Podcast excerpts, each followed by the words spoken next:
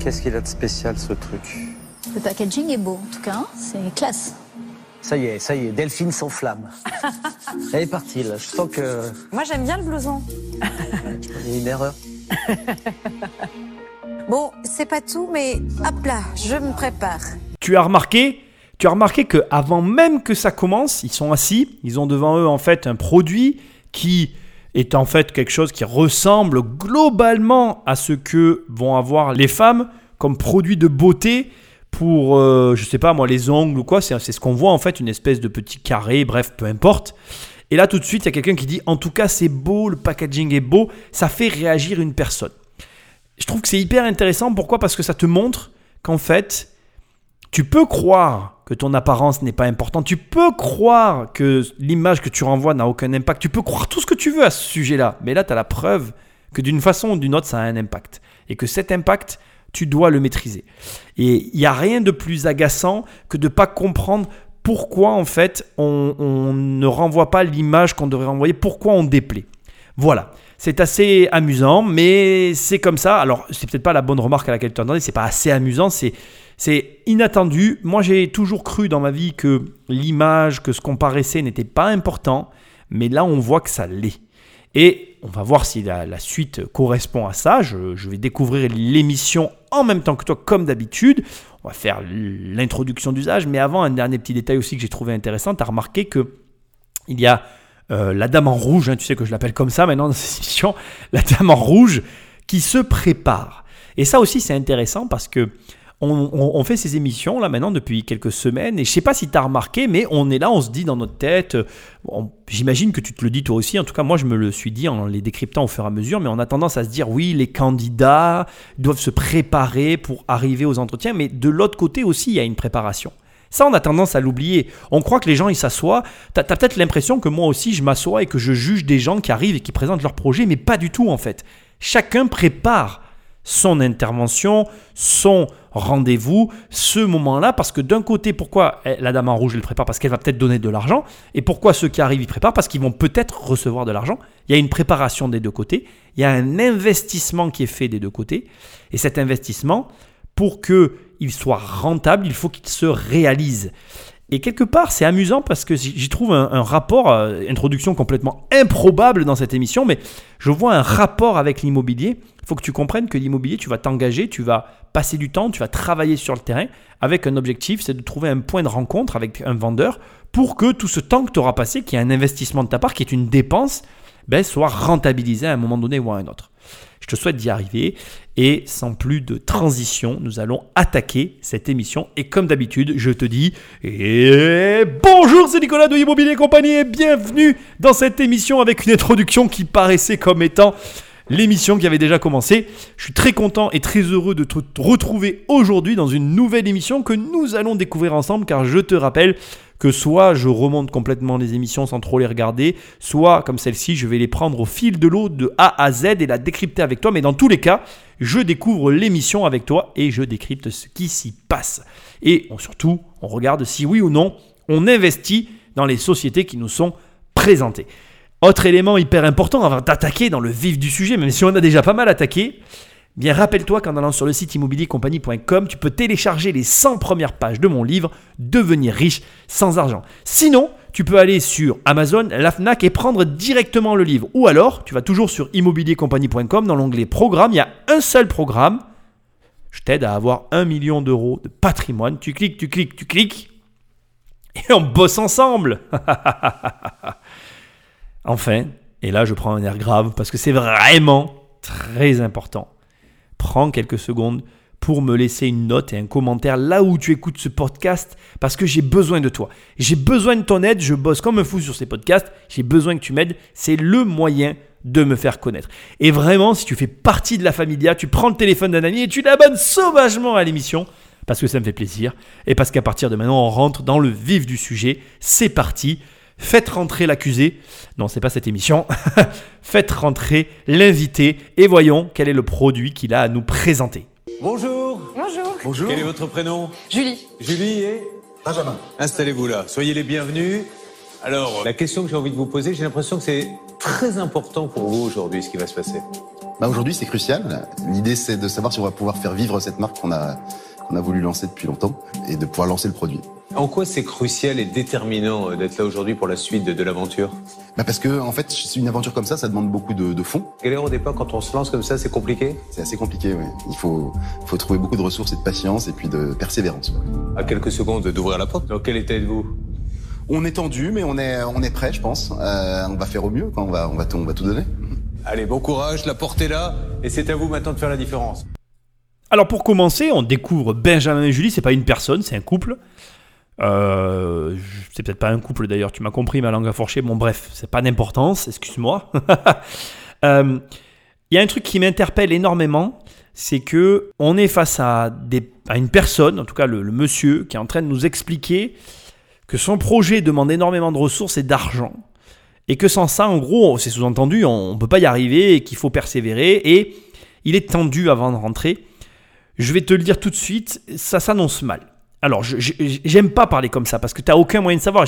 Et franchement, je prie pour me, pour me tromper dans cette émission. Mais déjà, et c'est pareil dans ta vie en fait, si tu dépends de quelque chose, tu es mal en fait. Si tu m'écoutes et que tu dépends de quelque chose, et donc c'est très grave ce que je suis en train de dire parce que si tu m'écoutes et que tu es salarié, ben, tu es clairement dans ce cas-là en fait. Et je suis vraiment désolé de te le dire. Si tu m'écoutes et que tu es salarié, tu dépends d'un seul et unique revenu, c'est pas bon.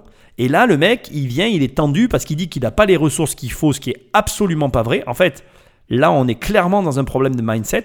Le problème, c'est qu'il n'y a aucun projet euh, qui n'est pas gérable sans argent. C'est fou hein, ce que je vais te dire, essaye de te rappeler de ça. Tu peux prendre n'importe quel projet et tu peux le gérer sans argent. Il y a juste, en réalité, des personnes qui sont pas prêtes à faire des concessions. C'est juste ça, en fait. Et c'est vachement important ce que je suis en train de te dire. L'argent n'est jamais la raison de ne pas faire. L'argent, c'est juste la raison de ne pas avoir exactement ce que tu veux.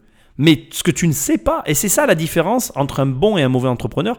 Alors je ne me prétends pas être bon entrepreneur en disant ça, parce que j'ai eu une courbe de progression et d'apprentissage qui a été celle qu'elle a été, et bon voilà, sur certains points elle a été rapide et d'autres plus lents, on a tous nos, nos compétences, mais ce que j'essaye de te dire, c'est que un bon entrepreneur ne s'arrêtera jamais à l'argent ou à l'imperfection ou à la non-réalisation complète de son projet pour ne pas mener son projet. Et là, ça n'a même pas commencé. J'ai la sensation qu'en fait, ils sont plus ou moins bloqués. Enfin, c'est ce que je ressens.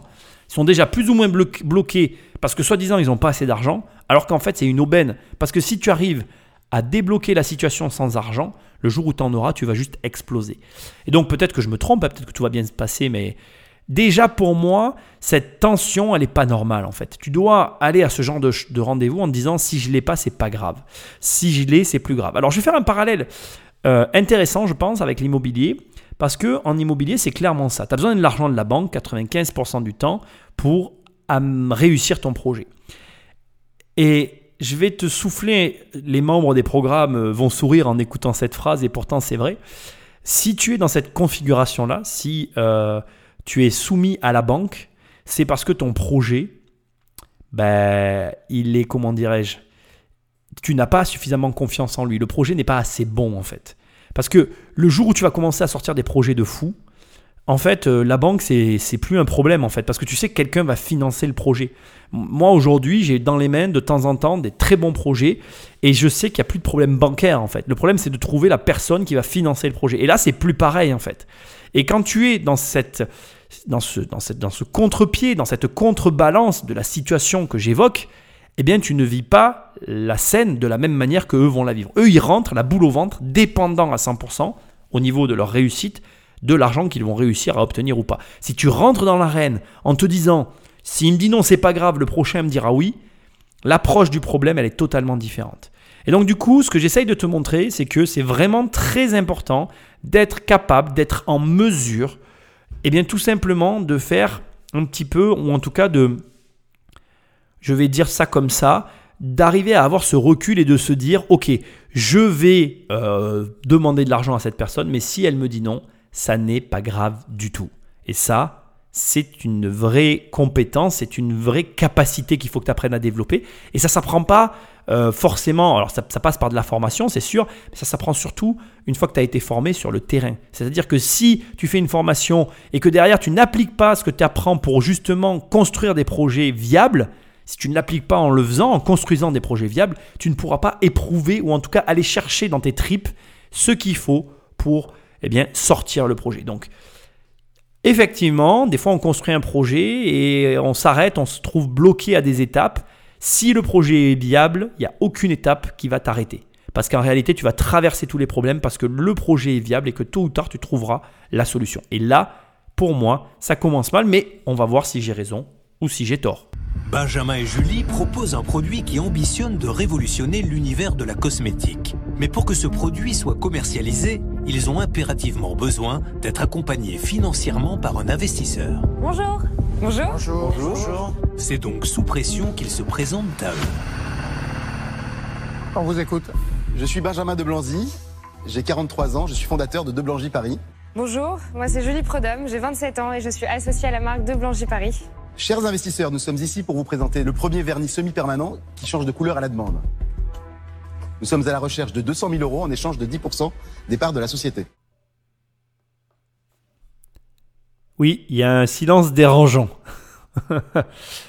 Euh, Là, je me suis fait couper la chic.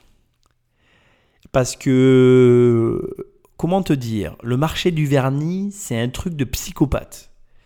J'ai même pas besoin, euh, je vais le taper quand même, mais euh, je pense pas me tromper de beaucoup en disant que le marché du vernis à ongles doit être énormissime. J'aimerais bien savoir quel est le chiffre d'affaires qui. Oui, voilà, je l'ai sous les yeux, ça y est. Demeure le moteur derrière maquillage. C'est un marché de 67,3 millions d'euros sur euh, l'année dernière. Il s'en est vendu 12 millions avec une hausse des ventes de 4,5%. Hein Et là, on te dit, euh, j'ai fait un vernis, le mec tranquille, hein. j'ai fait un vernis, euh, tu, tu peux le faire changer de couleur à la demande. Bon, déjà, bon, au demeurant, tu te dis, est-ce qu'il y a une techno... Enfin, moi, je me pose plein de questions, j'ai envie d'en savoir plus. Je pense que cette intervention va être très courte parce que du coup, je suis curieux de voir la suite.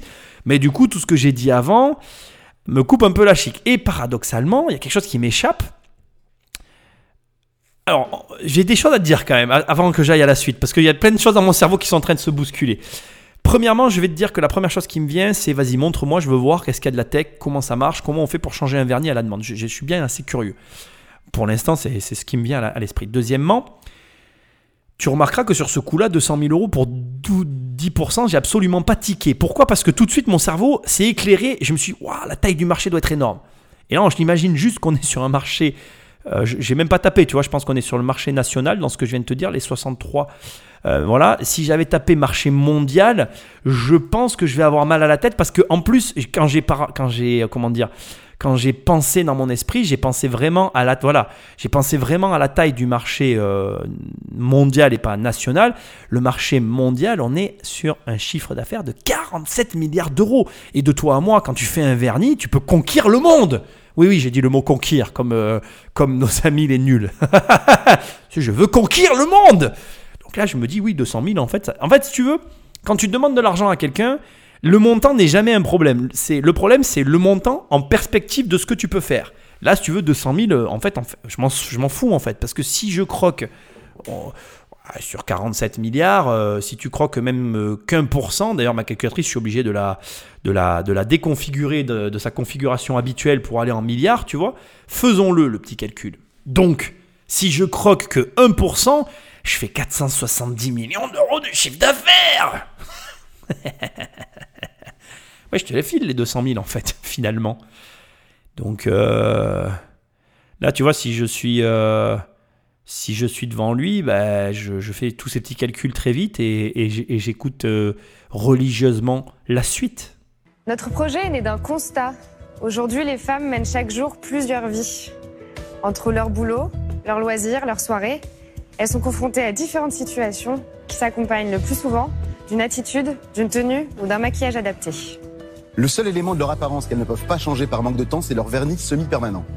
Qu'est-ce qu'un vernis semi-permanent? C'est un vernis très longue durée qui se pose le plus souvent en institut ou en onglerie. Impossible de changer la couleur de son vernis semi-permanent sans passer par la case onglerie ou institut de beauté. Mais nous allons changer cela. La déballe, elle est, elle est violente. Hein. c'est une réalité, quoi. Je veux dire, aujourd'hui, euh, il y a des femmes qui se changent plusieurs fois par jour. Euh, c'est assez violent. D'ailleurs, tu remarqueras qu'il n'y a pas un mot qui a dépassé quoi. Je pense que tout le monde a saisi immédiatement la taille du marché euh, dont on est en train de parler et tout le monde a clairement vu le potentiel économique qui se cache derrière ce qu'ils vont nous montrer. Je suis vraiment curieux de voir la suite. Là, pour le coup, je suis un peu comme eux. J'ai pas grand chose à dire parce que je veux voir, en fait. Je veux voir et comprendre ce qui va se passer. Parce que là, tout de suite, en fait, le seul truc que je me dis, c'est. En plus, tu vois, au début, euh, la remarque qui a été faite, c'est que le packaging est vraiment nickel. Donc, si vraiment tout est nickel et que ça marche, ben, ma foi, euh, là, on a, du, on a du très lourd. Hein. Imaginez que je sois en train de pitcher notre projet à des investisseurs. J'aurai ce look sérieux, une veste classique, des ongles nude. Mais ce soir, changement d'ambiance. Je vais à un concert et j'aimerais que mon vernis semi-permanent, merci beaucoup, s'adapte à la tenue plus décontractée que je porterai ce soir, en l'occurrence ce perfecto. Le concept est hyper simple. Pour changer une première fois de couleur, il faut tremper ses doigts dans de l'eau avec des glaçons pendant environ 30 secondes. Comme vous le voyez là, je porte un nude qui passe au gris.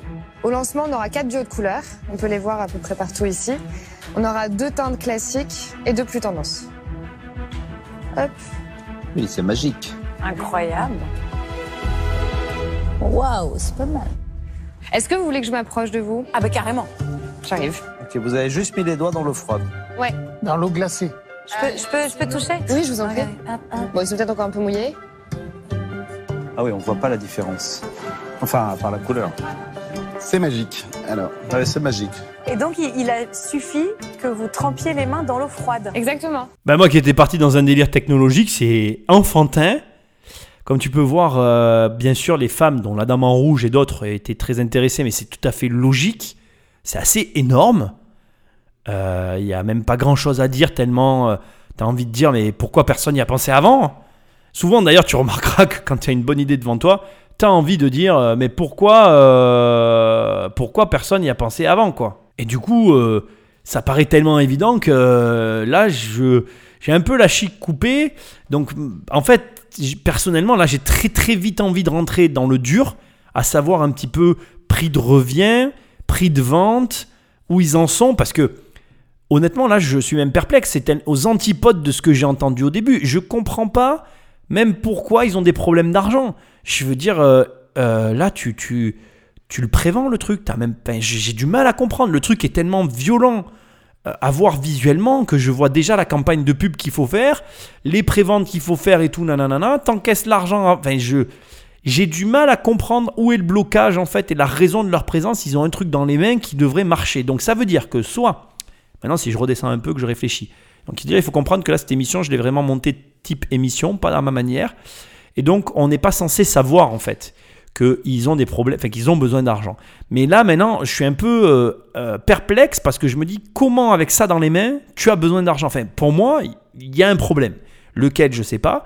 On va le découvrir, mais j'ai besoin de comprendre où est le problème parce qu'il n'y a pas de raison qu'il y ait un problème. Tu vois, il y a, il une paradoxe en fait qui me dérange hein, quand même. Il faut le savoir parce que là pour moi, tu dev... un mec, qui enfin, tu me donnes un produit comme ça dans les mains, j'ai rien d'autre à faire que, que de faire ça. Je pense que je fais des miracles, hein. je pense, hein. mais je peux me tromper. Mais il y a peut-être des explications que je ne maîtrise pas. Peut-être que la R&D ou que le développement coûte très cher et que du coup ils ont claqué toute leur thune pour arriver à obtenir la solution. Ils ont le brevet, mais ils l'ont dans l'os. Bon, dans ces cas-là, Marc Simoncini ou moi, on va leur dire de vendre le brevet et d'encaisser l'argent et de passer à autre chose. Mais bon, on va voir la suite. On va écouter. Je suis quand même curieux parce qu'il y a un truc qui va pas. Il y a un truc qui me dérange parce que j'ai eu parce que j'ai l'information bien évidemment qu'ils ils ont besoin d'argent. Mais si je l'avais pas, honnêtement, si j'avais monté l'émission comme je les monte d'habitude, là je serais hyper emballé en fait. On va voir ce que ce qu'ils vont dire parce que du coup j'ai choisi cette émission là de la faire euh, en classique. On va voir. Et donc, pour revenir à la couleur initiale, avec la Magic Brush qu'on a développée, Julie va pouvoir changer sa couleur à nouveau en moins de deux minutes. Donc j'active la Magic Brush. La Magic Brush. Ouais, on appelle ça la Magic Brush. Du coup, j'attends que l'embout soit chaud. Là, il est assez chaud. Pour que je puisse revenir à la couleur initiale, je vais faire juste une petite barre comme ça.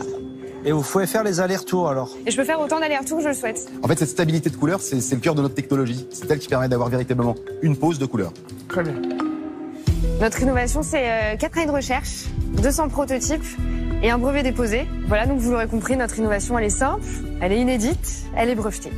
Aujourd'hui, on a une, technologie qui est mature. On est à la recherche de 200 000 euros qui vont nous permettre de produire 5000 flacons et 10 000 Magic Brush. Bon, Tu sais ce que je vais dire? Je l'ai écouté trois fois le passage quand elle a dit 4 ans de développement. Après, quand euh, je te décris tout ce que j'ai fait, parce qu'en fait, j'ai lancé l'enregistrement et j'ai commencé à sortir ma calculatrice et à calculer. Donc, je vais t'expliquer ce que j'ai fait. J'ai coupé les 200 000 euros en deux, j'ai divisé par 5 000 et j'ai divisé par 10 000. Je me suis retrouvé donc avec d'un côté 20 euros et de l'autre côté 10 euros. Rien de surprenant. J'ai fait mes coups de revient en fait. Ensuite, ce que je me suis dit, c'est 4 ans de recherche pour arriver à ça. Alors, je suis très partagé parce que il faudrait que tu vois l'émission, mais c'est impressionnant. Le, le doigt, il est nickel. Le changement de couleur, il est là. Euh, Je suis bluffé. Je suis vraiment bluffé. Mais 4 ans de développement, tu sais que moi, ça, ça me bloque. Alors, ça me bloque parce que je suis dans un mode euh, et dans une vision qui, on va dire, n'est pas, euh, comment je vais dire, qui n'est peut-être pas conventionnelle, qui n'est peut-être pas le- la vision euh, que tu vas pouvoir trouver partout, euh, et c'est peut-être pour ça que tu écoutes ces émissions. Mais déjà 4 ans, pour moi, c'est très long. Ensuite, 20 euros un vernis. Alors, j'espère que je me trompe. En tout cas, je, le souhaite vraiment. J'ai quand même regardé et le coût euh, minimum d'un vernis classique, c'est 35 euros pour un semi-permanent. Donc, euh, franchement, si doublé qu'il faisait à 40, ça me semble pas déconnant. En plus, il y a de la vente additionnelle du Magic Brush. En fait, euh, c'est très marrant ce que je vais dire. C'est très marrant. Ça va, c'est mon sentiment. Du coup, ça va être une émission peut-être un peu spéciale. Je vais, je vais dire ce que je pense, puis je vais devoir avancer dans l'émission pour finir de me forger mon avis. Mais ça me paraît étrange qu'un projet comme celui-là n'en soit qu'à ce stade-là, au, moment où on voit l'émission. Il y a un truc de pas logique en fait. C'est un marché de fou. Ils ont un produit de fou. Ils devraient faire un chiffre d'affaires de fou. Et ils devraient être là en, mode. de- enfin, pour moi, en fait, ça serait logique que le mec soit là et qu'il me dise j'ai besoin de 200 000 euros. J'ai besoin de. Peut-être même plus en fait. J'ai besoin de euh, 2 millions d'euros pour conquérir le monde. Tu vois? Je sais pas comment expliquer. Ce qui me gêne en fait, c'est que le marché est tellement gros le truc est tellement attractif et me paraît tellement fou et j'ai tellement envie d'y aller que c'est pas normal que le mec en face il soit pas plus avancé en fait par rapport à, à son potentiel. Il y a un truc qui va pas en fait. Et pas dans le sens que tu crois. On n'est pas dans le sens de euh, pourquoi il a besoin d'argent. On est dans le sens de pourquoi il n'a pas fait plus d'argent en fait. Pourquoi ce truc-là fait pas plus d'argent déjà? Je, je m'interroge. Il y a un truc qui va pas. Et alors en plus, la donnée que j'ai depuis le début perturbe sûrement mon jugement. On va écouter encore. J'ai besoin d'avancer pour comprendre. Maintenant, on va vous faire passer des kits de démo qui vont permettre de, de- de tester vous-même en fait le changement de couleur. Ah, allons-y. C'est l'atelier bricolage maintenant. Ça, j'adore. Et combien de temps on doit laisser? Ah ouais, c'est immédiat. Alors, c'est pas immédiat. Il faut, une fois que la couleur a changé, il faut rester 10 secondes de plus 10 secondes. pour, euh, pour bloquer la couleur. Pour que la couleur se stabilise euh, véritablement. Après la brosse, alors la brosse, qu'est-ce qu'on en fait? On Attends, appuie moi, Alors, je- la broche, que lorsque vous voulez laisser le doigt appuyé dessus pendant Ouais, ça environ chauffe. 10 secondes, lorsqu'elle est chaude, vous pouvez passer le, appliquer le. Ok, je comprends. C'est juste thermique. Donc si on a un peu de fièvre, hop, ça change de couleur. Ouais, non, ça commence à changer à 38,5 et ça finit à 41. T'as plus besoin de thermomètre. Tu dis merde, j'ai de la fièvre. En plus, tu sais, si t'es malade, tu dis, oh merde. Si t'es malade, tu fais Ah, Pourquoi ça reste rouge, nous? Ah ouais, il y en a un, c'est Pourquoi ça super reste bizarre rouge? le résultat. pour le faire revenir, c'est compliqué quand même. Je comprends pas, j'arrive pas à faire revenir. Ah, parce que c'est mouillé. C'est vrai que c'est moins, c'est moins euh, spectaculaire que le, que le gris. bah, C'est pas hyper convaincant, là. hein. Quand on le met dans le froid, en effet, on a la couleur qui change et, et ça, c'est spectaculaire. Par contre, on n'arrive pas tout à fait à revenir à la Parce couleur initiale. Pas sur les ongles, mais je pense que sur les ongles, ça sera plus facile. Il y a plusieurs façons d'analyser ce que tu viens d'entendre. Et tu en déduis aussi ce que tu viens de voir. Enfin, tu comprends ce que je veux dire. En gros, là, je vais analyser le fait de proposer à quelqu'un un échantillon, un test. On va analyser ça en fait. Là, ce qui vient de se passer, on, va résumer rapidement. On a donc euh, nos deux, euh, nos, deux entrepreneurs qui ont proposé à la brochette d'investisseurs de tester directement ce qui leur a été montré juste avant. Déjà, il y a une chose que tu dois déduire immédiatement. C'est que quand tu vas faire tester à quelqu'un quoi que ce soit, ça doit être parfait. Parce que il faut que tu comprennes une chose qui est... Comment je vais te présenter ça Euh, qui, qui, on va dire, joue un rôle euh, assez important dans tout mécanisme humain. C'est-à-dire que quand tu vois quelque chose, ou quand on te présente une chose qui a l'air excessivement géniale, ou qui te paraît superbe, ou j'en sais rien, ou juste tu te dis ça, je le veux. Si quand on te le met dans les mains, l'expérience client n'est pas à la hauteur du ressenti, eh bien là, en tant qu'entrepreneur ou en tant que celui qui est force de proposition, tu as un énorme problème. C'est hyper important, mais c'est même capital. Peu importe le domaine dans lequel tu es, peu importe le sujet, on s'en fiche. Que ce que tu présentes soit très très proche ou l'idéalement euh, équivalent à l'expérience client que va vivre le bêta-testeur, le testeur, la personne à qui tu vas mettre dans les mains le produit. Le meilleur exemple, c'est Bernard Tapie et la télé. Le meilleur exemple, c'est Tesla. Le meilleur exemple, c'est Apple. Si tu réfléchis à ce que je suis en train de te dire, c'est qu'en fait, toutes les personnes qui sont dans un système où, à un moment donné ou à un autre, le produit finit dans les mains de l'autre, et où, dès l'instant qu'il est dans les mains de l'autre, la personne est tellement euh, enjouée, elle est tellement heureuse ou agréablement surpris par le produit, eh bien, la vente se fait. Donc, en gros, ce que j'essaye de te dire, c'est que c'est hyper important que quand tu travailles sur un projet, quel qu'il soit, tu réfléchisses non pas à l'expérience client telle que tu voudrais qu'elle soit, mais tu réfléchis à l'expérience client telle que le client la perçoit. C'est hyper compliqué à comprendre en tant que concepteur, parce qu'on conçoit tous des choses, on a tous on a tous, euh, à un moment donné ou à un autre, conçu quelque chose dans notre vie, et on a tous été frustrés par l'utilisateur qui n'utilise pas la chose en question de la façon dont on l'avait imaginé au départ. Ça n'est pas grave.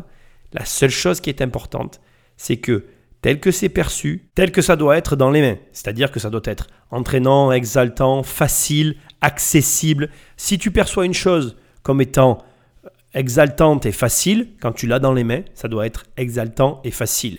S'il y a des accros, si c'est compliqué, tu vas avoir une distance qui va se créer entre ta perception et la réalité du produit et du coup, tu vas avoir dans ton esprit une dégradation naturelle qui va se faire sur le produit en te disant ah ben oui, eux ils savent parce qu'ils l'ont fait, mais en réalité c'est beaucoup plus complexe et du coup on a tendance à se dire comme on, l'imagine là dans ce cas-là, ben, ça sera difficile à vendre. Dernier élément, et je le souligne parce que c'est aussi au moins autant important, quand tu fais une présentation, c'est vraiment important voire capital, que tu vérifies avant la présentation que tout se déroule ben, de la même façon que toi, tu le fais se dérouler sur toi. Là, je pense, alors il y avait sûrement beaucoup d'échantillons de, à tester et à vérifier, mais ils auraient dû vérifier, plus que vérifier, passer au crible chacun des échantillons pour qu'il n'y ait pas ces couacs-là. Après, à leur décharge, et je dois quand même le souligner, eux, ils ont l'habitude de manipuler le produit et il est très probable que les investisseurs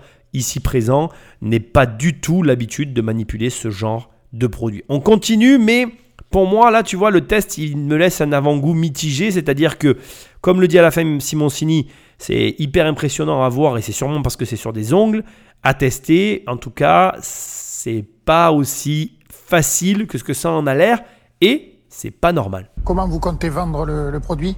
Donc là, nous, nous sommes sur un, sur un concept qui va se vendre en B2B, donc uniquement en onglerie et en institut de beauté. Ah, vous êtes en B2B Ouais, en fait, le professionnel, enfin, la, personne professionnelle qui va appliquer le vernis, elle a 40 minutes pour expliquer notre produit, pour le vendre. Et euh, c'est synonyme aussi d'une pose parfaite, donc d'une bonne image pour nous. D'accord. Donc, et vous avez déjà testé le concept auprès des ongleries?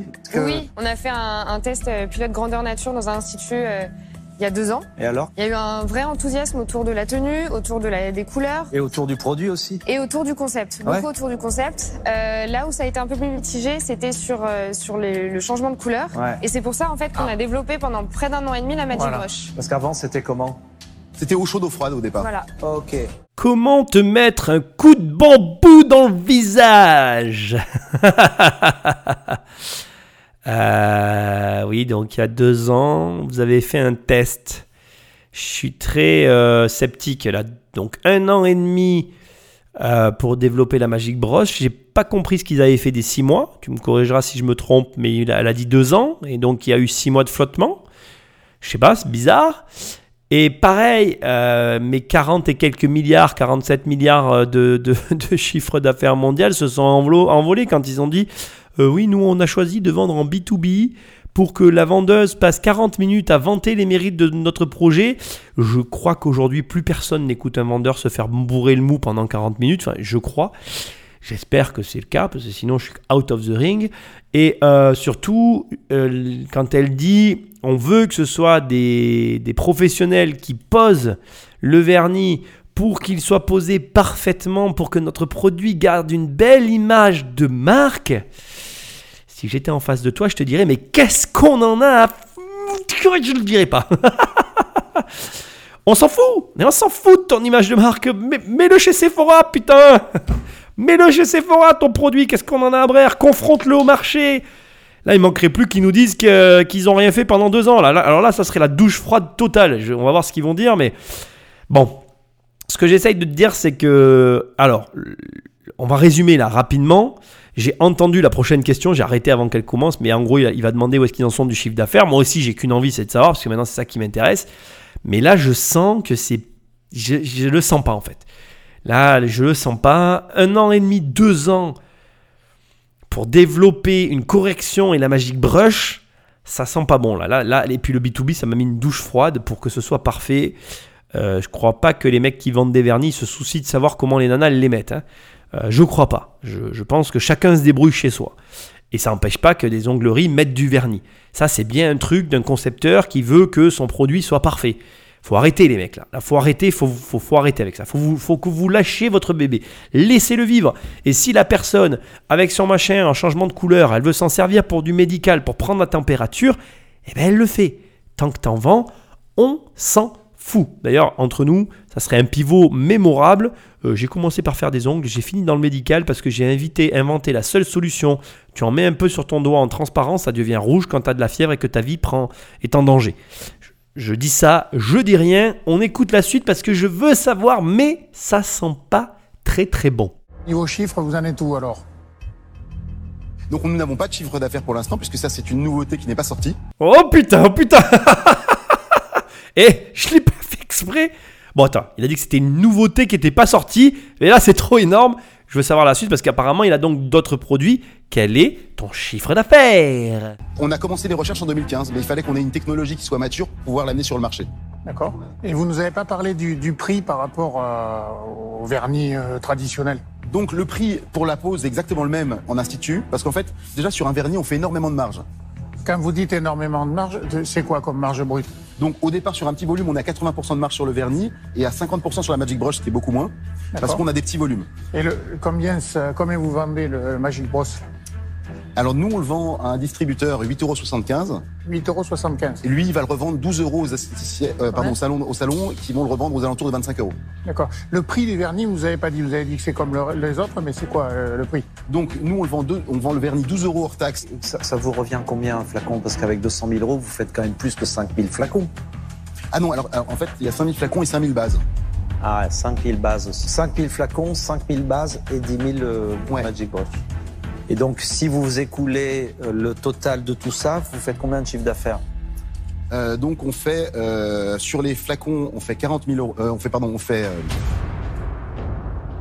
on fait 80 000 euros. Non, excusez-moi, 100 000 euros, pardon, je dis n'importe quoi. Et sur les Magic Brush, euh, euh, 85 000 euros. Donc, si on met 200 000 euros, vous faites 185 000 euros de chiffre d'affaires. Ouais. Ça va être compliqué. Euh, Là, je j'en perds mes bras. Et pas de, pas de bras, pas de chocolat. C'est de l'humour, mais, mais ça me fait pas rire. Je sais pas pourquoi. Euh, tu peux pas aller à un rendez-vous et pas savoir ça, en fait. Je vais d'ailleurs te le dire autrement, parce que ça, il faut vraiment que tu l'apprennes. euh, Enfin, que tu apprennes ce que je vais te dire, parce qu'il a fait là, hein, bien évidemment. Euh, quand tu vas à un rendez-vous, tu connais tes chiffres. Tu connais tes chiffres de par cœur, mec. Je veux pas te voir regarder tes chiffres. Euh, D'ailleurs, euh, bon, c'est pas une compétence, hein, on va pas se mentir, parce que ça agace tout mon entourage, mais moi j'ai une très très mauvaise mémoire de, des prénoms, de tout un tas de trucs dans ma vie. Mais si tu me parles d'immobilier, d'adresse et de prix de vente et de prix d'achat, je me rappelle de tout avec précision. Ça, ça peut pas m'arriver, ça, tu vois. Je peux te sortir pas à la virgule près, mais à quelque chose près, toutes mes opérations, je les ai plus ou moins en tête. J'exagère peut-être un peu là-dessus, parce que bon, voilà. Mais c'est pas la question. Ce que j'essaye de dire, c'est quand tu vas à un rendez-vous sur un projet, tu sais tout. Tu l'as, de toute façon, tu l'as tellement calculé qu'à la fin, c'est une overdose de chiffres dans ta tête. Ça, là, mec, je rigole pas. hein. Tu me fais jamais ça, sinon c'est même. Tu te désabonnes, tu te casses, je veux plus jamais entendre parler de toi. C'est impardonnable ce qu'il vient de faire. Et c'est d'autant plus impardonnable que le mec, les yeux dans les yeux perdus dans ses chiffres, il leur dit euh, 185 000 euros. Et en face de lui, il y a un investisseur qui lui dit Attendez, je vous donne 200 000, vous m'en rendez 185 Et il dit Oui, il bronche pas. Et là, tu bégayes, tu te reprends et tu dis Ah non, non, je me suis trompé, vous reprenez 285. Mais là, c'est fini. Game is over. No one put one, one dollar in, in, in this company. American. Je sais pas drôle. Non, personne donne de l'argent. Si je viens de voir et que je te dis j'ai besoin de 200 000 euros, mais je t'en rendrai 185, mais, mais ça peut pas marcher. Là, le mec, il, vient, vient de se couper la tête. Il s'est fait harakiri, c'est terminé. Là, là, là l'émission, je vois qu'elle continue, je, l'ai arrêtée, je suis en train d'enregistrer ce que je te dis, je sais pas ce qui va se passer, mais c'est fini pour moi. En fait, le mec bégaye. En, en plus, tu vois, alors, pareil, on, va, on va imaginer que j'accepte que tu te trompes, ce qui, ce qui est inacceptable en fait. En vérité, ne viens jamais me voir en me disant Nicolas, j'ai écouté ton émission, mais je me suis quand même trompé après, parce que pour moi, c'est je te mettrai plus black terre et j'aurais pas de problème à le faire. hein. C'est inacceptable ce que je viens d'entendre. Mais encore, on va imaginer que je puisse accepter que tu te trompes, mais tu te trompes jamais de ta vie dans ce sens-là. Tu te trompes dans l'autre sens. Tu dis 400 000, puis tu dis non 2 millions. Ah non, pardon, je me suis trompé. C'est 285 000. Mais tu fais jamais 40, 40 à 185. Ah, il manque 15. Ah oui, oh bon. Vous avez des sous, alors c'est bon, vous pouvez les perdre. Je vais pas dire le mot là parce que je vais l'insulter. Mais attends, c'est inacceptable. Je veux, j'exige, je t'exige, je te, c'est, même pas, tu vois, je- tu te débrouilles. Tu connais tes chiffres. C'est euh, la base de la base. Sinon, tu sors. Et ne me dis pas, Euh, Nicolas, j'ai pas la mémoire des chiffres. Tu sors, tu apprends, tu fais ce que tu veux, tu travailles plus que les autres. C'est le minimum. C'est inacceptable. Là, il faut que tu te rendes compte, ils sont deux. hein. Je connais, pas bien compris la nature des, des liens qui les unit, mais là, euh, tout gentiment, ils viennent couper la tête de sa compagne, de sa, de son, de c'est pas sa compagne, tu m'as compris là, de sa, de son associé et de lui-même. En se coupant la tête, il a tiré le sabre jusqu'à la tête de sa voisine, qui elle voulait peut-être la garder la tête, qui elle aurait peut-être pas fait l'erreur. Non, là, pour moi, on est juste dans euh, le cas typique de ce que tu ne dois jamais faire. Mais au-delà de ne jamais le faire, ça doit être une leçon que tu dois apprendre de par cœur. Tu connais tes chiffres. Point à la ligne. Je veux rien entendre en fait. Il n'y a même pas de discussion. Comme je t'ai dit, tu te casses en fait. Si tu veux plus, euh, si tu peux pas les connaître ou si tu veux pas travailler pour les connaître, c'est même pas la peine de m'écouter. Barre-toi. En fait, euh, on n'a rien à faire ensemble. Ne pas connaître ces chiffres, c'est ne pas faire d'affaires. Ne pas faire d'affaires, c'est tu m'écoutes en fait pour l'entertainment, pour le plaisir. Et, et- et c'est tout sauf un plaisir. Tu apprends plein de choses dans cette émission, mais là, tu n'apprends rien. Là, tu viens juste d'avoir une confirmation qu'il y avait une chose qui était. euh, voilà. eh, Sur laquelle il faut être intransigeant, sur laquelle il ne peut pas y avoir d'erreur, c'est celle-là. Là, franchement, je suis, euh, je suis en colère. Je suis en colère parce que ils ont tout pour réussir. Les mecs, ils font pas de chiffre d'affaires. En fait, bon, bref. euh, Je me demande ce qu'ils font dans leur société, mais ils font pas grand chose pour moi. Alors, je veux pas être méchant avec eux, je ne les connais pas, on ne se connaît pas. Mais pour moi, là, ils viennent de se, viennent de se tirer une balle dans le pied, de se couper la tête. C'est terminé. On va écouter la suite, mais voilà. J'ai- C'est-à-dire que si tu veux, ils, ils avaient, ils ont dans les mains quelque chose pour réussir, mais 100% de leur situation, de leur échec, de là où ils en sont, c'est dû à leur choix. J'ai souvent des discussions avec des entrepreneurs qui veulent rien entendre de ce que je leur dis. C'est toujours pareil. Moi, à la fin, c'est ce que je dis euh, quand, quand les mecs me disent Ah, mais tu sais, les gens ont toujours un mais à me répondre. Je leur dis Mais arrête avec tes mais en fait. C'est juste que tu n'entends pas ce que je te dis et tu crois en tes conneries en fait. Là, c'est des gens qui croient en leurs conneries. Je suis désolé encore, je m'excuse, je veux pas vous manquer de respect, mais là, le comportement que vous avez, c'est un comportement qui est dû 100% à vos croyances. Changez vos croyances, changez vos manières de faire, changez des choses dans votre vie pour changer ce en quoi vous croyez. Parce que là, franchement, il n'y a, pas d'excuse. Ils sont sur un marché porteur, ils ont un produit de ouf. Ils ont tout en fait pour y arriver, ils ont tout. C'est juste ce qui va pas, c'est eux en fait. C'est leur comportement. Et là, vraiment, on en a la preuve. Tu ne peux pas faire ça. Je t'assure que si tu viens me dire que tu fais ça, je te promets que je vais me mettre hyper en colère. J'arrête parce que là, je vais m'énerver encore plus et il n'y a plus de raison. On écoute la suite, mais je te le dis déjà, l'émission là, elle est terminée. J'a- J'arrive pas à comprendre l'investissement de 200 000 et la recette de 185 000.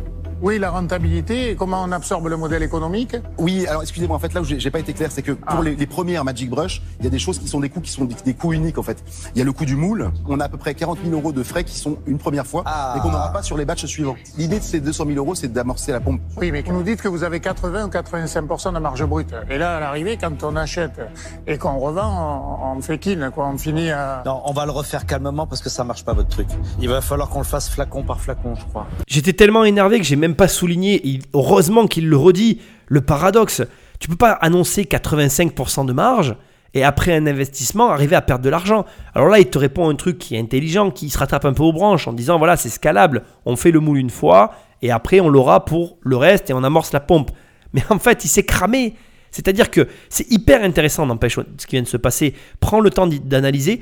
Tu te rends compte comment, en fait, quelques petits détails peuvent saper totalement un engouement pour quelque chose. En 30 secondes, le mec, il vient de tout péter. Il, il construisait un raisonnement intéressant et tout s'est cassé la figure sur quelques erreurs. Ce qui nous amène sur un sujet aussi néanmoins autant intéressant que celui-là. C'est là où tu comprends pourquoi certaines personnes utilisent des artifices du style la belle voiture, la belle baraque, parce que que tu le veuilles ou non, c'est des détails qui renvoient un message. Et là, tu vois l'importance des messages. Tu ne peux pas annoncer à quelqu'un 85% de marge et lui expliquer que sur 200 000 euros d'investissement, il se retrouve avec 185 000 euros récupérés. Il y a un problème quelque part.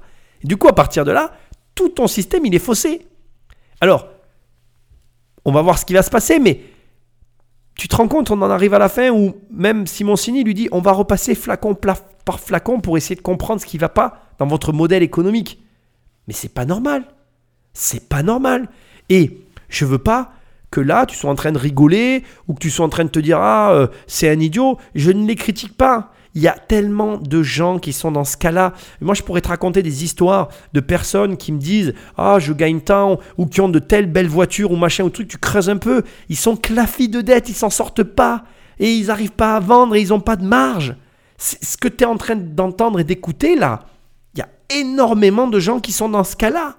Parce qu'en fait, ben, leur modèle économique, il est vérolé de l'intérieur. Et souvent à cause d'eux-mêmes, en fait. À cause de leur propre choix. D'où tu décides de vendre à du B2B. Tu lui vends à 8, qui vend à 12, qui vend à 20 et quelques. Mais, mais alors vends directement à 20 et quelques aujourd'hui. Qu- qu- Quel est le problème en fait Avec Internet, t'as plus de problème en fait. C'est du pain. Franchement, ça me, ça m'énerve. Ça m'énerve parce que, parce que voilà, tu me donnes la boîte, j'en fais autre chose quoi. À moi ou à un des mecs qui sont assis là ou des nanas. C'est pas normal. Et c'est la faute de l'entrepreneur. Et encore une fois, je veux pas que tu les critiques. Je vais, je vais être tout à fait transparent. On fait tous cette erreur à différentes échelles, à différents niveaux dans notre propre vie. Moi, à des moments dans ma vie, je peux t'assurer que je fais des choix que je les comprends toujours pas aujourd'hui, tu vois. Tellement ils sont débiles. On a tous nos moments de débilité sur des points précis. Alors heureusement, on a des moments où on est bon et sûrement eux aussi. Et encore une fois, voilà, j'insiste, je critique personne. Moi, ce que j'essaye de te dire là, maintenant, tout de suite, quand tu vas présenter un projet immobilier, quand tu vas présenter un projet d'entrepreneuriat, peu importe, quand tu présentes quelque chose, sois cohérent avec tes chiffres et sois précis. C'est hyper important, on continue. Combien vous revient un, un pot de vernis Un flacon de vernis plus une base, 4 euros. Ah voilà, déjà on commence à connaître quelque chose. Voilà, 4 euros, la base et le pot de vernis. Et la brush, on va le refaire. Calmement. 4,60 euros. 60. Ok. Et ça, vous revendez 20 euros un truc qui vous a coûté 4 euros. Ouais. Et la brush, vous la revendez au distributeur 10 euros, c'est ça? Euh, Le double. 12,50 euros. Oui, à 12,50, un peu plus. Ben, on avance. Donc tous vos chiffres, bonne nouvelle, ils sont tous faux. T'imagines comment t'es mal? C'est un truc de ouf quand même. Tu t'as un gars à qui tu vas demander de l'argent, il te dit ça, transpose, transpose deux secondes avec un projet IMO. Mais tu prêtes pas à un mec comme ça. Comme je t'ai dit tout à l'heure, quand je me suis énervé, l'émission est terminée en fait. Tu peux pas leur prêter. Parce que les mecs ils savent pas compter. Tu prêtes pas de l'argent à un gars qui sait pas compter. Faut arrêter à un moment donné. Que t'aimes ou que t'aimes pas l'argent, que t'aimes ou que t'aimes pas les riches. Faut arrêter de, de- de- d'avoir des avis sur tout ça. La vérité c'est ça. C'est que si t'as 200 000 balles sur un compte et que ce mec il arrive, il te demande du fric et tu te rends compte comme on vient de le voir là que tout est faux. Mais attends, c'est, c'est n'importe quoi. Et d'ailleurs, au passage, tu divises 200 000 par 4 euros, on est à 50 000 flacons. Et même si tu divisais, tout à l'heure, moi j'ai divisé la somme par deux, je te rappelle, j'ai fait une cote mal taillée. On est à 25 000 flacons. D'accord? Donc euh, Tout, tout, tout, tout, tous ces chiffres sont faux. Il a raison, hein, Marc Simoncini. Tous ces chiffres sont faux. Et si derrière, tu remultiplies juste avec la marge, mais tu gagnes du fric, en fait, mec. Mais enfin, bref. Bon, on va voir comment il va s'en sortir. Enfin, comment il va s'en sortir. Comment il va sortir On va voir comment il va sortir. Est-ce qu'ils vont sortir, à ton avis, comme un prince et une princesse Ou est-ce qu'ils vont s'accrocher, se rattraper au branche Pour moi, c'est mort. Alors, ce que j'aimerais voir maintenant, je vais te dire ce que j'aimerais voir. J'aimerais voir comment un mec fait une galipette et se retombe sur ses pattes et repart avec du fric. Mais je te le dis, hein, moi pour moi c'est impossible que je prête de, l'argent à ces gens-là. C'est impossible en fait. On ne prête pas de l'argent à des gens qui ne savent pas gérer leur argent. C'est euh, c'est pas possible en fait. Donc euh, on va voir ce qui va se passer, mais comme je t'ai dit tout à l'heure, l'émission est terminée. Parce que je sais pas comment vous allez retomber sur 185 000 euros avec ça. C'est quand même un peu flou, on va dire, au niveau présentation économique, au niveau des chiffres. Bon, au niveau du produit, moi j'ai juste euh, cet ongle-là, il oscille entre le bleu et le transparent, mais pareil. j'arrive pas à le faire soit l'un soit l'autre. Non, moi j'y suis vraiment arrivé. Ça marche, hein, honnêtement. je- Non, honnêtement, ça marche. Si on met de la bonne volonté, ça marche. Donc on est convaincu par le produit, mais pas trop par les chiffres. Euh, moi, je suis pas hyper convaincu, ni par les chiffres, ni par le produit. Et t'as bien entendu l'ordre qu'il a dit. Donc je crois que c'est clair que là, il y a, c'est définitif. T'as des investisseurs qui sont déjà out du deal. Ils ne mettront pas un rond. Je pense que je crois qu'il s'appelle Marc. Ça commence à rentrer dans ma tête. Marc ne mettra pas un rond, mais ça me paraît logique. Moi, pareil, je suis comme lui. Je suis fermé comme une huître parce que je donnerai pas un sou à un gars qui connaît pas ses chiffres. Comme je t'ai dit tout à l'heure, pour moi, c'est fini depuis qu'il s'est planté. C'est out of the ring. Après, on va voir ce qu'ils vont dire, mais euh, c'est irrécupérable. Enfin, j'aimerais qu'ils récupèrent pour voir comment ils s'y prennent. Je serais curieux de voir comment on fait pour récupérer une situation comme ça catastrophique. Mais là, je vois pas d'issue, quoi. Je vous cache pas que je trouve que l'idée est pas mauvaise sur le principe, mais euh, personnellement, euh, quand je vois un petit peu la démonstration, quand je vois les chiffres dont vous nous avez parlé et tout, franchement, il faut que vous soyez plus pointu, plus carré, mieux organisé, parce que là, ça colle pas. Moi, j'ai besoin de- d'avoir un, un modèle économique proposé, que je puisse me projeter. Je trouve qu'il vous manque quand même pas mal de choses pour arriver euh, à me convaincre. Voilà, donc c'est pour ça que je vais passer. Après, à vous à mener votre barque, mais sans moi. Très intéressant ce qu'il vient de nous dire.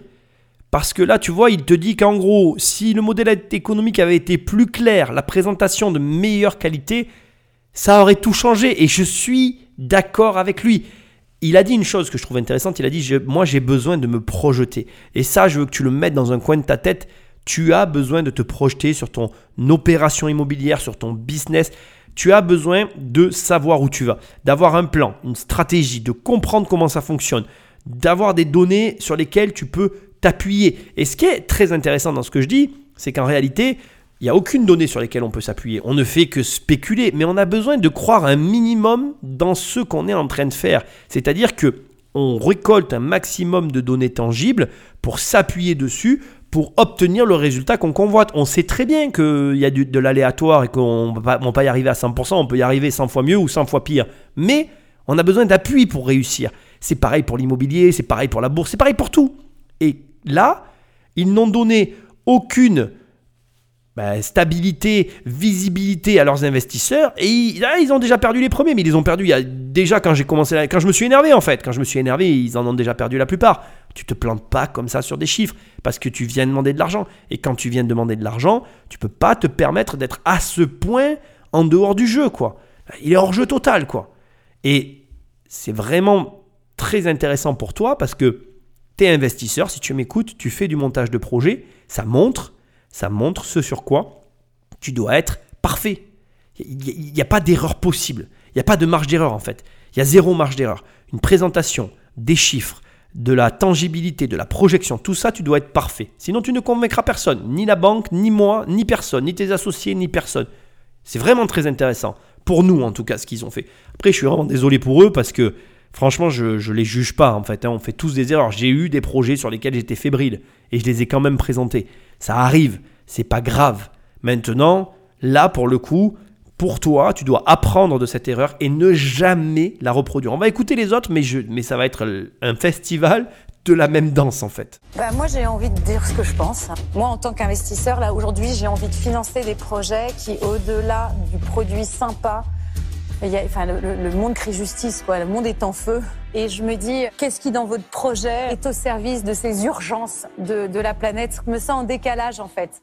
Tu vois, avec le produit, je dis, il y a probablement un besoin mais euh, qui touche pas mon essentiel à moi euh, aujourd'hui. Donc pour cette raison, je vais passer. hein. La femme en rouge a parlé, euh, elle a formulé une des réponses que je déteste le plus sur cette planète. Les réponses pour moi qui ont aucun sens. Je préfère qu'on me dise, voilà, t'as foiré ta présentation, machin. Pour moi, ça veut tout dire et rien dire. On l'a vu investir dans un tibia de footballeur. Je pense que le monde et la planète euh, n'a pas besoin d'un tibia qui géolocalise les footballeurs. Donc, euh, c'est pas pour l'attaquer elle non plus, mais c'est les réponses polies pour pas dire au mec, bon, t'as tout foiré, donc euh, tu dégages. Personnellement, et ça aussi, je veux que tu l'entendes, moi j'aime bien qu'on me rentre dans, le, dans la couane, qu'on me dise euh, la vérité, qu'on me dise, voilà, écoute, euh, tu sais pas compter, je vais pas prêter ma thune à un mec qui sait pas compter. Dis-lui ça aussi, ça m'énerve. C'est vrai que je, passe pas mal euh, par des, différentes phases. Moi, il m'arrive aussi d'aller euh, lever des projets, et donc de présenter mon projet à des banquiers. Et parfois, le banquier fait comme elle, de la politesse. Oui, vous savez, en ce moment, euh, la conjoncture est compliquée, mais par contre, on prendrait bien votre compte courant. Hein non, mais voilà, dis-moi les choses. Qu'est-ce qui va, qu'est-ce qui va pas? Alors, du coup, moi, je leur rentre dedans. Des fois, ça se passe mal. Je suis pas la bonne personne avec qui il faut parler de rapport humain. Je suis pas toujours le meilleur. Mais ça, j'aime pas. Tu vois, par exemple, c'est. Je trouve que en voulant être poli, tu finis par être impoli en fait. C'est de l'impolitesse. Je préfère qu'on dise au mec, tu t'es totalement foiré, c'est impardonnable. Tu viens pas demander 200 000 balles contre 10% de ta boîte en sachant pas tes chiffres. C'est, c'est, tu, tu sors, voilà, zéro, tu retournes chez toi, tu travailles, tu as raté l'occasion de ta vie, tu en auras peut-être plus, ça c'est ton problème, mais c'est foiré. Que de dire, oh, j'arrondis les angles, oui, euh, c'est pas essentiel à la planète. Mais, euh, mais euh, un, un protège tibia géolocalisé non plus. Donc euh, non, voilà, là aussi, j'avais quand même envie de le dire, parce que très souvent tu vas être confronté à ces réponses de politesse qui n'ont ni queue ni tête, dont parfois même tu n'arriveras même pas à avoir la réponse finale. Bon, le plus dur, c'est de toi en faire, de tirer tes propres conclusions et de, partant de rien, retravailler sur ton dossier. Mais c'est la vie, faut faire avec. Euh, il faut prendre son courage à deux mains, retrousser ses deux manches et repartir à la recherche euh, de financement. Là, vraiment, pour moi, euh, ce qu'elle vient de dire, c'est pareil, c'est hors jeu. Elle répond pas du tout. Enfin, elle amène aucun euh, élément par rapport à la présentation. Elle dit, elle, moi, le vernis, ça me concerne pas. Bon, elle peut le penser, mais ça n'a aucun lien pour moi avec ce qui a été dit. Bref, écoutons euh, ce qu'on va dire les autres, mais on reste dans notre festival de noms. Bah, moi, je trouve votre idée euh, sympa. Euh, c'est tellement loin de mes préoccupations que j'ai pas imaginé une seconde que ça puisse être inventé. Je suis assez d'accord avec Catherine, mettre autant de talent, d'énergie, d'argent pour changer la couleur des ongles. Est-ce qu'on en est encore là? Mais bon, après tout, euh, c'est une invention comme une autre. Alors moi, ce qui me gêne dans votre projet, c'est l'aspect B2B. Vendre des produits à des gens qui vont les revendre, qui vont les revendre, c'est vraiment pas un secteur qui m'intéresse. De surcroît, la cosmétique, la beauté, alors euh, je connais rien du tout. Donc voilà, je vais passer. Peut-être que vous allez être approché par des grands du secteur qui vont vous racheter très tôt. Et franchement, si c'est le cas, euh, vendez et faites autre chose, quoi. Essayez de changer le monde. Je préfère 100 fois cette réponse. Tu vois la différence C'est vraiment le genre de réponse que j'apprécie, euh, claire, précise, et en plus, il met le doigt sur un élément qui moi aussi me dérange, le B2B, bon, parmi tant d'autres, hein, parce que tout m'a finalement dérangé dans leur gestion. Bon, il n'y en a aucun qui, a l'air de leur dire frontalement que le problème c'est eux, mais ça c'est encore autre chose, c'est sûr que c'est difficile à dire. Par contre, il leur induit, tu vois, quand à la fin il leur dit, bon, euh, vendez, parce que voilà, si on vous propose de racheter, vendez, il n'a pas tort, et allez changer de monde, ou changer votre monde, ou changer de monde. je rigole, encore une fois, j'ai rien contre eux. Mais ce que j'essaye de te dire, c'est que cette réponse-là, elle est 100 fois mieux. Pourquoi? Parce que celle-ci, elle te dit, en gros, hein, très simplement, bah, voilà, euh, moi aujourd'hui, ce que tu fais, euh, c'est pas mon délire en fait. Et de toute façon, j'ai rien à t'apporter en termes de compétences. Et je le crois. Par contre, effectivement, euh, une erreur pour moi, enfin c'est une erreur non, parce qu'il faut du B2B. Euh, je pense pas non plus être très bon là-dedans. Euh, nous, avec l'imprimerie qu'on avait, on faisait du B2B, on travaillait avec les entreprises, donc je connais ce marché. C'est un marché très spécial. Il faut, il faut aimer, ça a des avantages, ça a des inconvénients, comme tout marché. Je n'ai pas de jugement et quoi que ce soit. Mais effectivement, je pense très clairement, c'est mon analyse personnelle, je pense qu'un produit comme ça, je comprends pas pourquoi ils l'ont mis en B2B. Ça m'échappe encore à ce stade. C'est effectivement une réflexion qui, Je comprends qu'elle dérange les investisseurs qui sont assis là, mais qui pour moi reste mystérieuse. Je ne comprends pas pourquoi ils n'ont pas lancé leur marque et ils n'ont pas cherché à toucher le B2C, le client lambda. Pourquoi ils ne sont pas allés directement sur le marché en cherchant à se diffuser et à rentrer de l'argent du coup? Parce qu'encore une fois, je reste convaincu de mon analyse de départ. Un produit comme ça, il devrait être là à demander beaucoup plus, à annoncer un plus gros chiffre. Enfin, voilà, c'est un problème de vision, encore une fois. Et je pense que voilà, la vision ne, ne correspond pas. Bref, tout ça pour dire que la réponse de Marc Simoncini, je l'aime beaucoup parce qu'elle est franche, honnête et elle a le mérite de que, que, en tant que candidat, tu sais où tu en es en fait. Tu sais bah, pourquoi il a dit non. Alors, euh, je trouve que c'est innovant, mais au-delà de ça, je pense que c'est un petit peu, un petit peu trop gadget pour moi. Donc, je, pour cette raison, je vais passer. Bon là, il n'y a rien à analyser, il a rien dit. Hein, euh, je, je, voilà, il a rien dit, il n'y a rien à analyser. C'est gadget, c'est innovant, bon super. Euh, pareil, c'est pas les réponses que j'aime. Euh, mais tu, si tu as vu l'émission, tu voyais que lui, il était euh, pas du tout intéressé. Rien ne l'a emballé en fait. Je vais faire la traduction. Rien ne lui a plu réellement. Mais après, encore une fois, ça c'est très personnel, je m'attaque à personne, mais la politesse, parfois, c'est de l'impolitesse. Et ça, c'est compliqué à comprendre.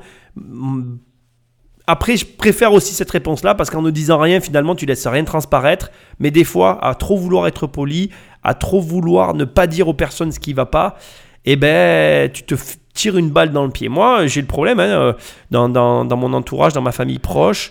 Euh, il y a peut-être, euh, je, je vais faire ma thérapie de groupe avec toi, euh, il y a peut-être une personne dans ma famille avec qui je devrais avoir une discussion parce que je me rends compte qu'en par politesse, par, euh, par, euh, je pense, par le fait que c'est la famille et tout, et, et peut-être parfois aussi par, euh, comment j'ai envie de dire, parce qu'il y a des sentiments, tu vois, tu vas hésiter à dire certaines choses.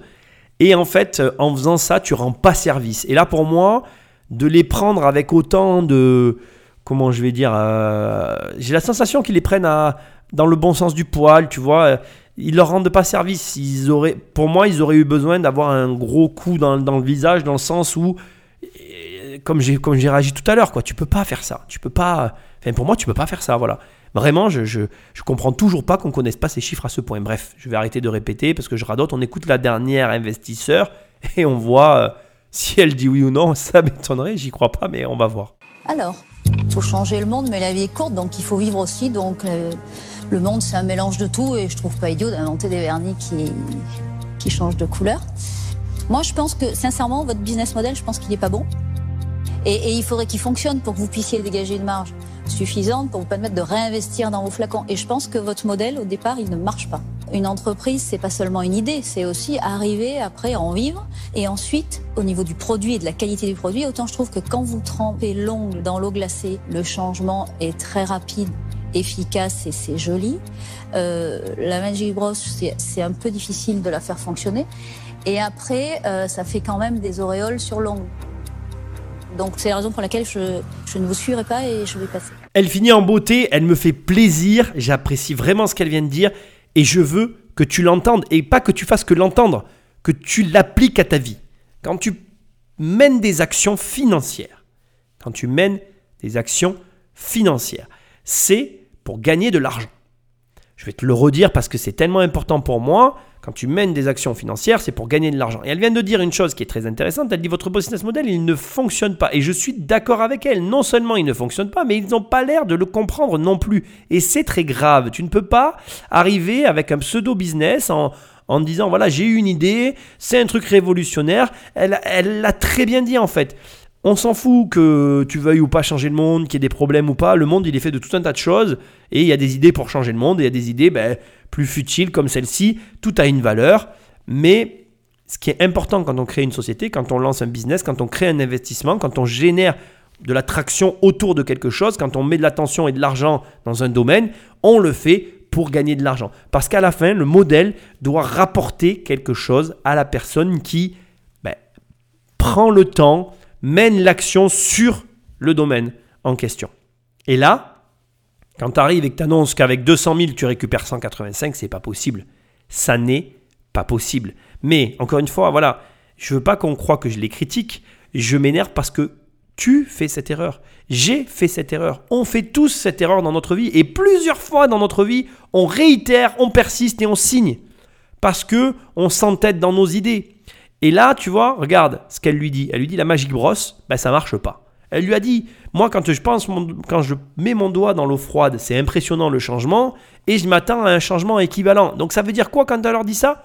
Ben, Vous avez passé un an et demi, deux ans à développer un truc sans gagner d'argent qui marche pas. C'est pas possible. Encore une fois, tu ne peux pas passer tout ce temps à ne pas gagner d'argent. C'est pareil avec l'immobilier. C'est pareil avec tes investissements. C'est pareil avec tous les éléments de ta vie. Tu ne peux pas te permettre, surtout si comme moi tu es parti de zéro, de perdre de l'argent bêtement. Donc, si tu veux en avoir de l'argent, va falloir être plus intelligent que la moyenne, mec. Te bouger les fesses et avancer dans la bonne direction et tout de suite. Donc là, je pense que c'est la fin. Hein. On va voir euh, comment ça se termine. Mais tu as compris le concept. Là, j'aime vraiment ce qu'elle leur a dit. C'était ça qu'il fallait leur dire. Il fallait leur dire, les gars, ça marche pas votre truc. Donc recommencez, arrêtez, changez. Faites, quelque chose, mais là, ce que vous faites, ça va pas du tout. Merci à vous pour nous avoir écoutés. Merci. Merci. Au revoir. Au revoir. Merci. Merci. Merci. Bon, alors, exercice difficile. Qu'est-ce qui vous a surpris? En fait, la première question qui, qui était centrale dans, leur, dans, leur, dans, dans la discussion, c'est combien on réalise de chiffre d'affaires avec l'argent qu'ils nous donnent. Et, euh, et en fait, on s'attendait à beaucoup, beaucoup de questions de, de chiffres, mais pas celle-ci, en fait. Ce qui, est, ce, qui est, ce qui est assez stupide de notre part. On a du mal à s'exprimer parce que, euh, en fait, on n'a pas réussi à, à, faire comprendre le côté mondial du, de notre produit qui, qui, va tout de suite plaire à, à tout le monde, de, de l'Asie jusqu'aux États-Unis. Bon, ok, tombe s'il faut, on se relève 7, on avance, et puis vous êtes en train de vous fabriquer votre carapace de, de chef d'entreprise. Tout à fait. Bonne chance pour la suite et merci, Merci beaucoup, en tout cas beaucoup. d'avoir participé. Merci. À bientôt. Bonne chance. Ce qu'il dit à la fin me laisse perplexe en fait. Je suis partagé entre il a compris, il n'a pas compris. J'ai la sensation qu'il a compris, dans le sens où il dit voilà, je m'attendais pas à, des questions sur mon chiffre d'affaires et j'étais stupide. Et ça, ça me fait plaisir aussi parce que je me rends compte et c'est possible. Hein, après, encore une fois, voilà, tout le long, j'espère que, et au cas où cette personne m'écoute, à aucun moment je l'ai attaqué, c'est tout à fait possible de passer à côté d'un rendez-vous. Ça arrive à tout le monde. Maintenant, j'ai quand même la sensation, comme c'est pour la deuxième fois que ça me le fait, comme la dernière fois, j'ai la sensation que malgré tout, euh, ce qui se passe dans ces émissions ne touche pas grandement ou pas à l'échelle où ça devrait les, les, entrepreneurs. Je m'explique. Euh, moi, je sortirai d'un rendez-vous comme ça.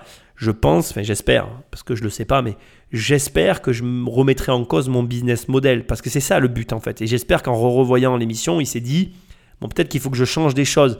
Ce qui compte, en fait, tout rendez-vous que tu fais, tout rendez-vous que tu fais, qu'il soit bon ou mauvais, et j'insiste, qu'il soit bon ou mauvais, doit par la suite entraîner des changements dans le rendez-vous suivant.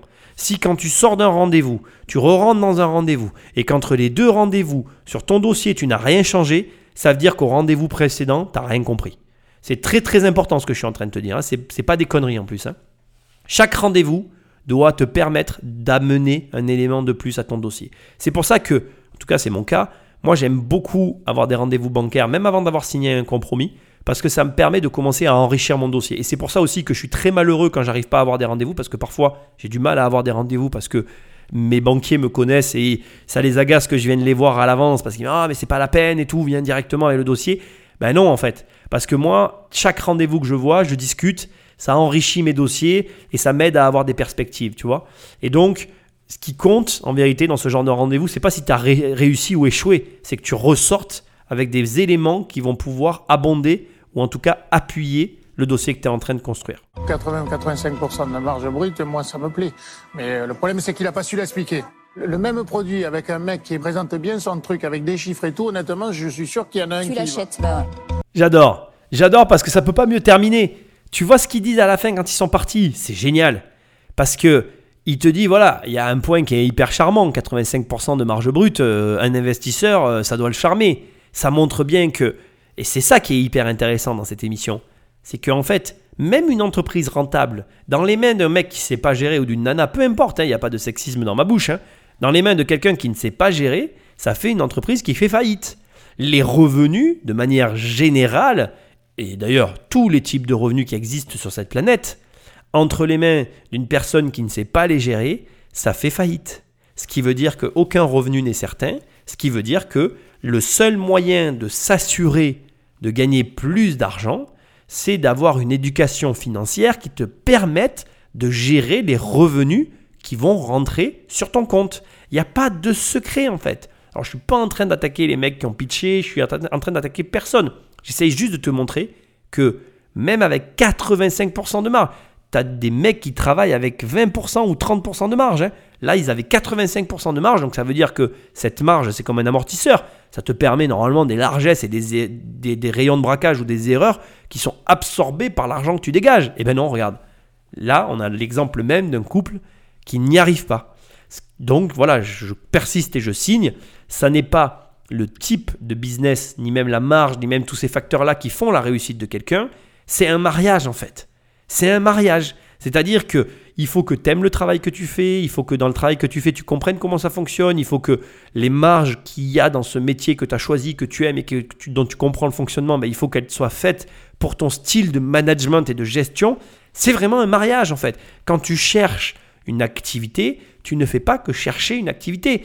Tu cherches aussi, quelque part, quelque chose qui te correspond et dans lequel tu vas être à l'aise pour évoluer sur les différents ben, pans qui vont composer l'activité en question. Et crois-moi, tu peux pas être à l'aise avec tout. hein. Moi, je suis pas à l'aise avec tous les pans d'activité de l'immobilier. La compta, j'ai fait des cours de compta, je connais la compta, j'ai fait ma compta à un moment donné, mais ça me saoule en fait, ça me sort par les yeux. Pour autant, je fais la compta quand il faut la faire. Ce que j'essaye de dire, c'est que dans toute activité, il y a des trucs que tu aimes moins, des trucs que tu aimes mieux, mais là, ce qu'il vient de dire, c'est intéressant. En tant qu'investisseur, il avait tout pour y aller. Et il est convaincu qu'une autre, autre personne qui se comporte autrement avec les chiffres, eh ben, il donne son argent.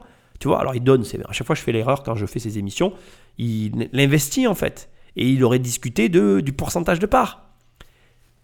J'adore ces émissions. J'adore ces émissions définitivement parce qu'on voit des, on voit des choses très différentes et on voit que euh, c'est, c'est, tu sais, j'ai acheté un immeuble un jour à quelqu'un et j'oublierai jamais, jamais, jamais ce qu'elle m'a dit le jour de la vente. Cet immeuble, je l'ai dans mon patrimoine, j'espère ne jamais le vendre. Mais tu vois, de cet immeuble, ce qui me restera gravé dans l'esprit, c'est pas l'achat, c'est pas les revenus locatifs, même si euh, j'en suis très content, mais c'est ce qu'elle m'a dit en fait. J'ai dit, mais pourquoi vous avez vendu cet immeuble? Cet immeuble, il est dans sa famille depuis les années 50, tu vois, et j'ai réussi à l'acheter. Et elle m'a dit, mes héritiers ne sont pas capables de gérer cet immeuble. Et je préfère leur donner de l'argent que leur donner un immeuble à gérer dont ils ne feront rien et qui ne seront pas capables d'en tirer le prix qu'il vaut. Et j'ai adoré ce qu'elle m'a dit parce que ça me fait encore réfléchir aujourd'hui. Et on est exactement dans cette situation-là. Tu peux avoir le plus gros patrimoine de la Terre, assurer tes arrières sur 10 générations devant toi. Il te suffit d'un seul idiot. Et crois-moi, hein, crois-moi, moi j'ai une fille, tu as des enfants, tes enfants, euh, tu fais tout ce que tu peux pour en faire des- des- des enfants intelligents, mais tu maîtrises rien en vérité. On ne maîtrise rien avec ces gosses. Ma fille, elle sera comme elle sera. Et elle sera peut-être pas comme je voudrais qu'elle soit, ou elle sera exactement comme je voudrais. J'ai aucun moyen de le savoir. Et je le saurai vraiment jamais.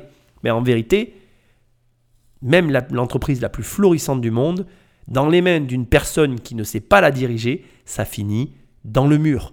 Et crois-moi, l'argent, il se dépense beaucoup plus rapidement que ce qu'il se gagne. Et ça, c'est valable pour tout le monde, même pour les gens qui savent gagner beaucoup d'argent. Parce que crois-moi, moi, je suis bien placé pour te le dire, la dépense, ça va très vite. hein. C'est très facile de dépenser beaucoup d'argent. hein. Encore plus aujourd'hui qu'hier, et sûrement de même beaucoup plus qu'aujourd'hui. Bref, ce que j'essaye de te dire, c'est que donc, ne te focalise pas non plus sur un métier qui a beaucoup de marge, parce que regarde, ça ne garantit pas ta réussite. Ce qui garantit ta réussite, c'est le mariage, le fait de trouver, finalement, le métier qui te correspond le mieux. Et c'est vraiment ce que j'explique dans mon bouquin, Devenir riche sans argent. Lis-le si tu l'as pas lu, va le prendre sur Amazon ou sur mon site, prends les 100 premières pages, même les 100 premières pages, elles sont géniales en fait. Lis un peu ce bouquin, ça te mettra les idées au carré. Moi, je suis hyper heureux de passer ces trajets, ces moments de vie avec toi. Et je te rappelle, rapidement, que si tu me laisses un commentaire et des étoiles, c'est ce qui m'aide le mieux. Et je te dis à très bientôt dans une prochaine émission. Salut